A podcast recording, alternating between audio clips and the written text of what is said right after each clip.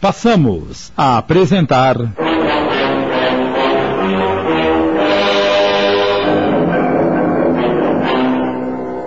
Os Fios do Tear. Obra de Wilson Frungilo Jr., minissérie de Sidney Carbone.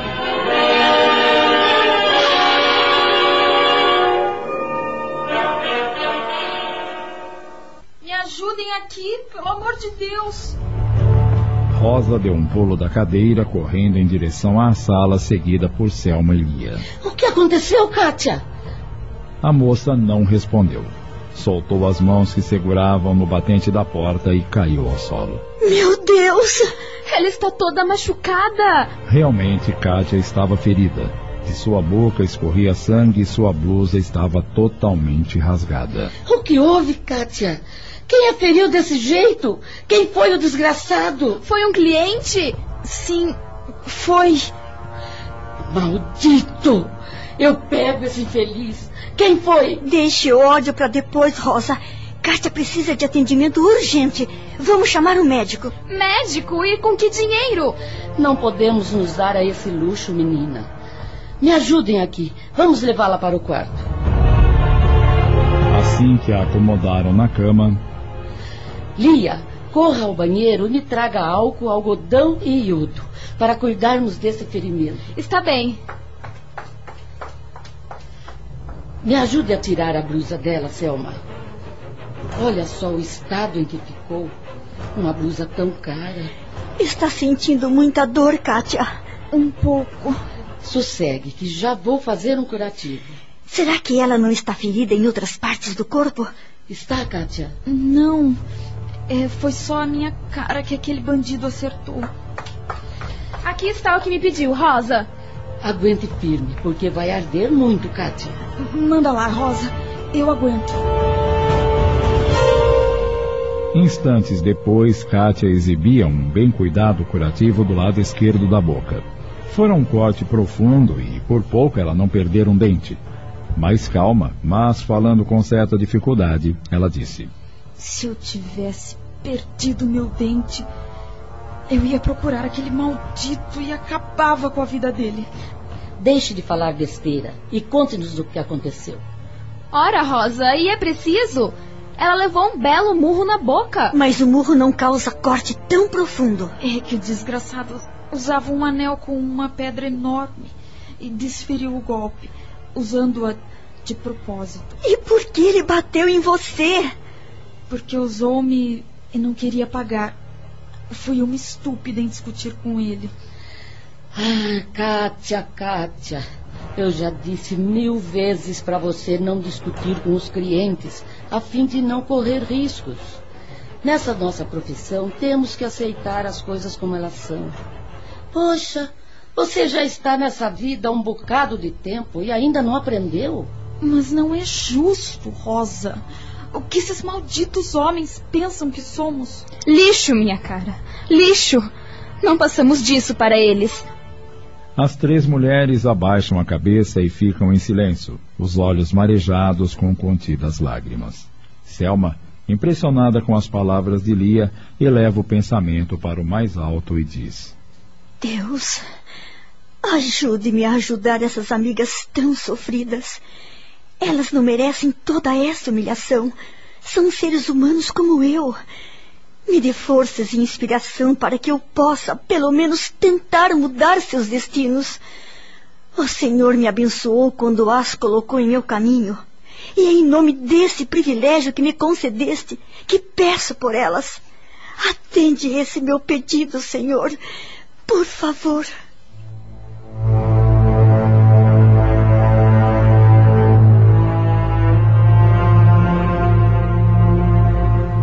Por dois dias, Kátia não teve condições de sair de casa para trabalhar e isso complicou ainda mais a situação das mulheres. A férias de ontem não vai dar para pagar a conta da semana do açougue. E o seu Higino já falou que não vai mais fiar carne enquanto não saldarmos a dívida. Eu vou falar com ele. Nós passamos muito bem sem carne, mas Selma precisa de uma boa alimentação por causa da criança. Vai perder o seu tempo. Talvez não. Seu Higino é um homem bom. Ele sabe que a gente às vezes demora, mas paga. Ele sim, mas a chata da mulher com quem se amigou não quer nem saber. Se esqueceu que agora é ela quem cuida do caixa? Mas o dono do açougue continua sendo seu Chino. Você é que pensa, Rosa. A mulher dominou completamente o velhote. Ele passou a rezar pela cartilha dela. Ah, você está exagerando. Você diz isso porque mal bota os pés naquele estabelecimento. Sou eu quem faço as compras e tenho visto o velhote dançar sobre a batuta da megera. Outro dia, ela ferrou numa briga com ele, só porque ele deu um osso para a dona Ermelinda, aquela senhora que mora em frente à farmácia do seu Amadeu, para ela levar para o seu cachorro. Eu não acredito numa barbaridade dessa. Pois foi. Ela disse que osso também custa dinheiro e só faltou dar um coça no coitado, na frente da freguesia. Pois então eu fico rondando o açougue e quando ela sair, eu entro para pedir para o seu Higino me vender carne fiado, até que tenhamos dinheiro para pagar a conta. Leve um banquinho para sentar, porque a diaba não sai daquele caixa nem para fazer xixi. Deve ter um pinico embaixo do balcão. Para, para com isso, Lia. Você se diverte com a nossa situação? Eu rio para não chorar, Rosa. Pois eu vou ao açougue e vai ser agora. Coitada, vai voltar com o rabo entre as pernas. Quase uma hora depois. E então, o que foi que você conseguiu? Nada. Eu não disse? Você tinha razão. Fiquei de campana perto do açougue por um tempão. E como aquela mulher não saía, resolvi entrar e enfrentar o problema. Chamei seu Higino na frente dela. Mas assim que abri a boca e comecei a contar nossos problemas, ela soltou os cachorros sobre mim, dizendo que o açougue não era casa de caridade, que enquanto eu não pagasse a conta da semana, seu Higino não iria fiar nem um grama de carne. Usurar infeliz. E disse mais, que se eu ousasse dar o calote neles, iria contratar uma turma para acabar com a minha raça. Ela lhe ameaçou? Com todas as letras. E o seu Higino não fez nada. Ele até que tentou contê-la, pedindo para que ela não me ofendesse tanto. Mas ela mandou ele ficar calado, dizendo que naquele terreiro quem cantava de galo era ela. E continuou me falando coisas que nem tenho coragem de repetir. Nunca me senti tão mal em toda a minha vida. Ah, aquela sujeita me paga. Isso não vai ficar assim. Ela vai ver com quantos paus se faz uma canoa. O que é que você está querendo dizer, Lia? Que eu vou soltar uma bomba na cabeça daquela diaba para estourar os seus miolos.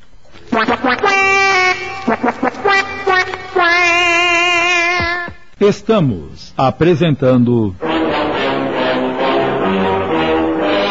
Os Fios do Tear. Voltamos a apresentar Os Fios do Tear minissérie de Sidney Carbone, adaptada da obra de Wilson Frungilo Jr.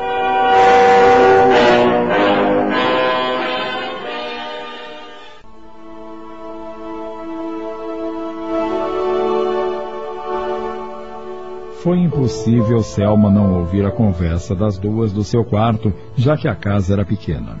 E ela sentiu-se mal, sabendo que as amigas estavam passando por humilhações por sua causa.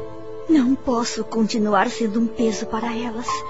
Fizeram tanto por mim, me acolhendo, me abrigando.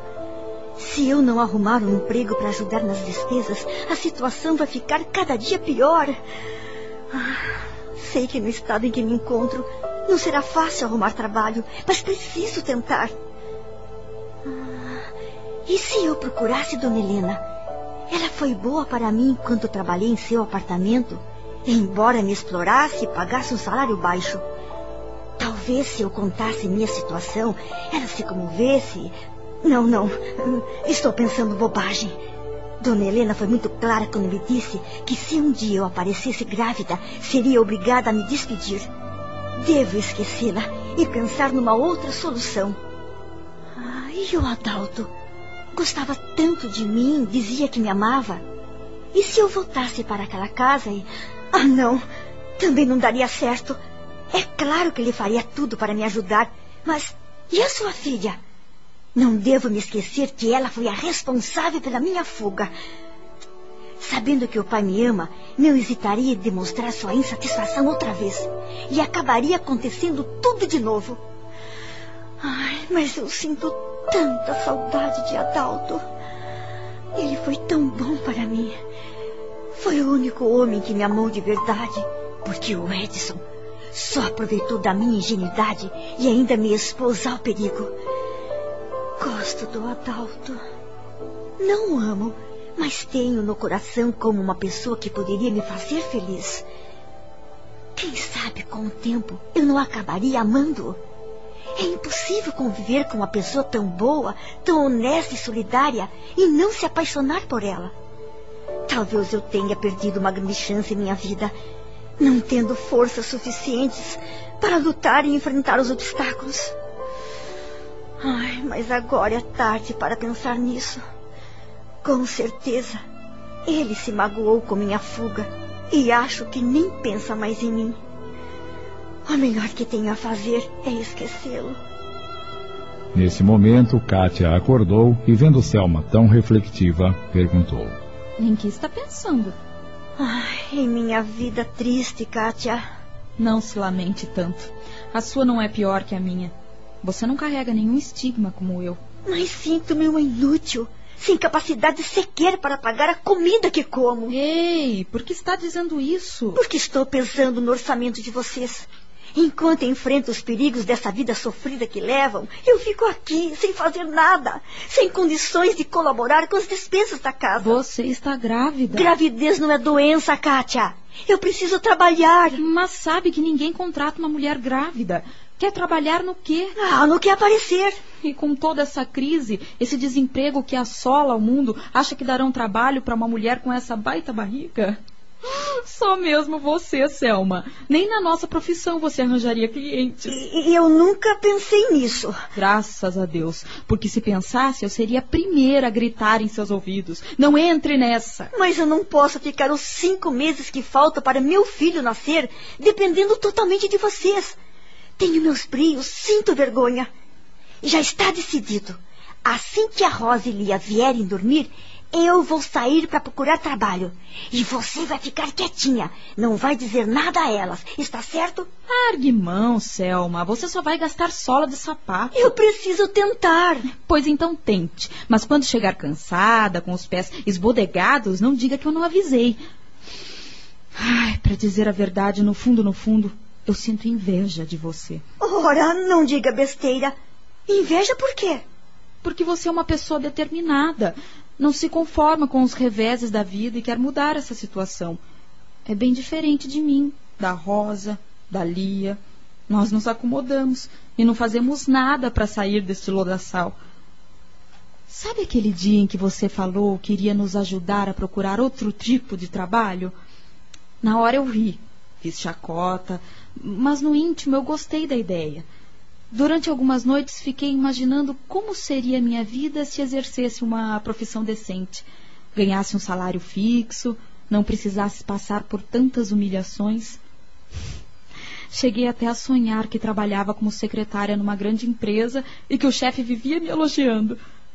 Mas quando acordei no dia seguinte, deparei-me com a triste realidade. Tudo não passara de um sonho. Mas os sonhos podem tornar-se realidade, Kátia. Ah, sim. É só esperar e zás. Ele acontece. Não se não formos atrás dele. Ora, Selma, não me diga que você já foi atrás dos seus sonhos e eles se tornaram realidade. Conte outra, vai. Claro que não, mas o que estou fazendo? Estou tentando correr atrás dele para mudar minha vida. O que está me impedindo é minha gravidez. Não que eu a esteja maldizendo, Deus me livre. Mas é o que está me impedindo de acelerar meus passos.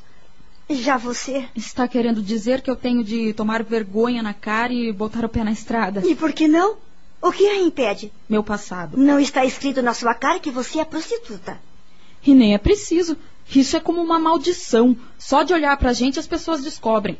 Quer dizer então que você sonha com um emprego? E desde quando sonhar é proibido? Se fosse minha cara, eu não acreditaria nem mais em Deus. Como ele poderia criar uma pessoa que não pudesse nem sequer sonhar? Pois está aí. Acho que chegou a hora de eu retomar aquela ideia. Que ideia? De tentar mudar a vida de vocês. Arranjando-nos emprego. Exatamente. Ah, bah! É melhor eu voltar a dormir que ganho mais, sabe? Hoje à noite eu volto ativa e preciso estar bem descansada. Não me acorde antes do meio-dia, está certo? Eu não estou brincando, Kátia. Agora tornou-se um ponto de honra para mim. Eu vou lutar com todas as minhas forças para tirar vocês da lama em que vivem. Vou começar hoje mesmo. Acabamos de apresentar. Os Fios do Tear. Minissérie de Sidney Carbone, adaptada da obra de Wilson Frungilo Jr.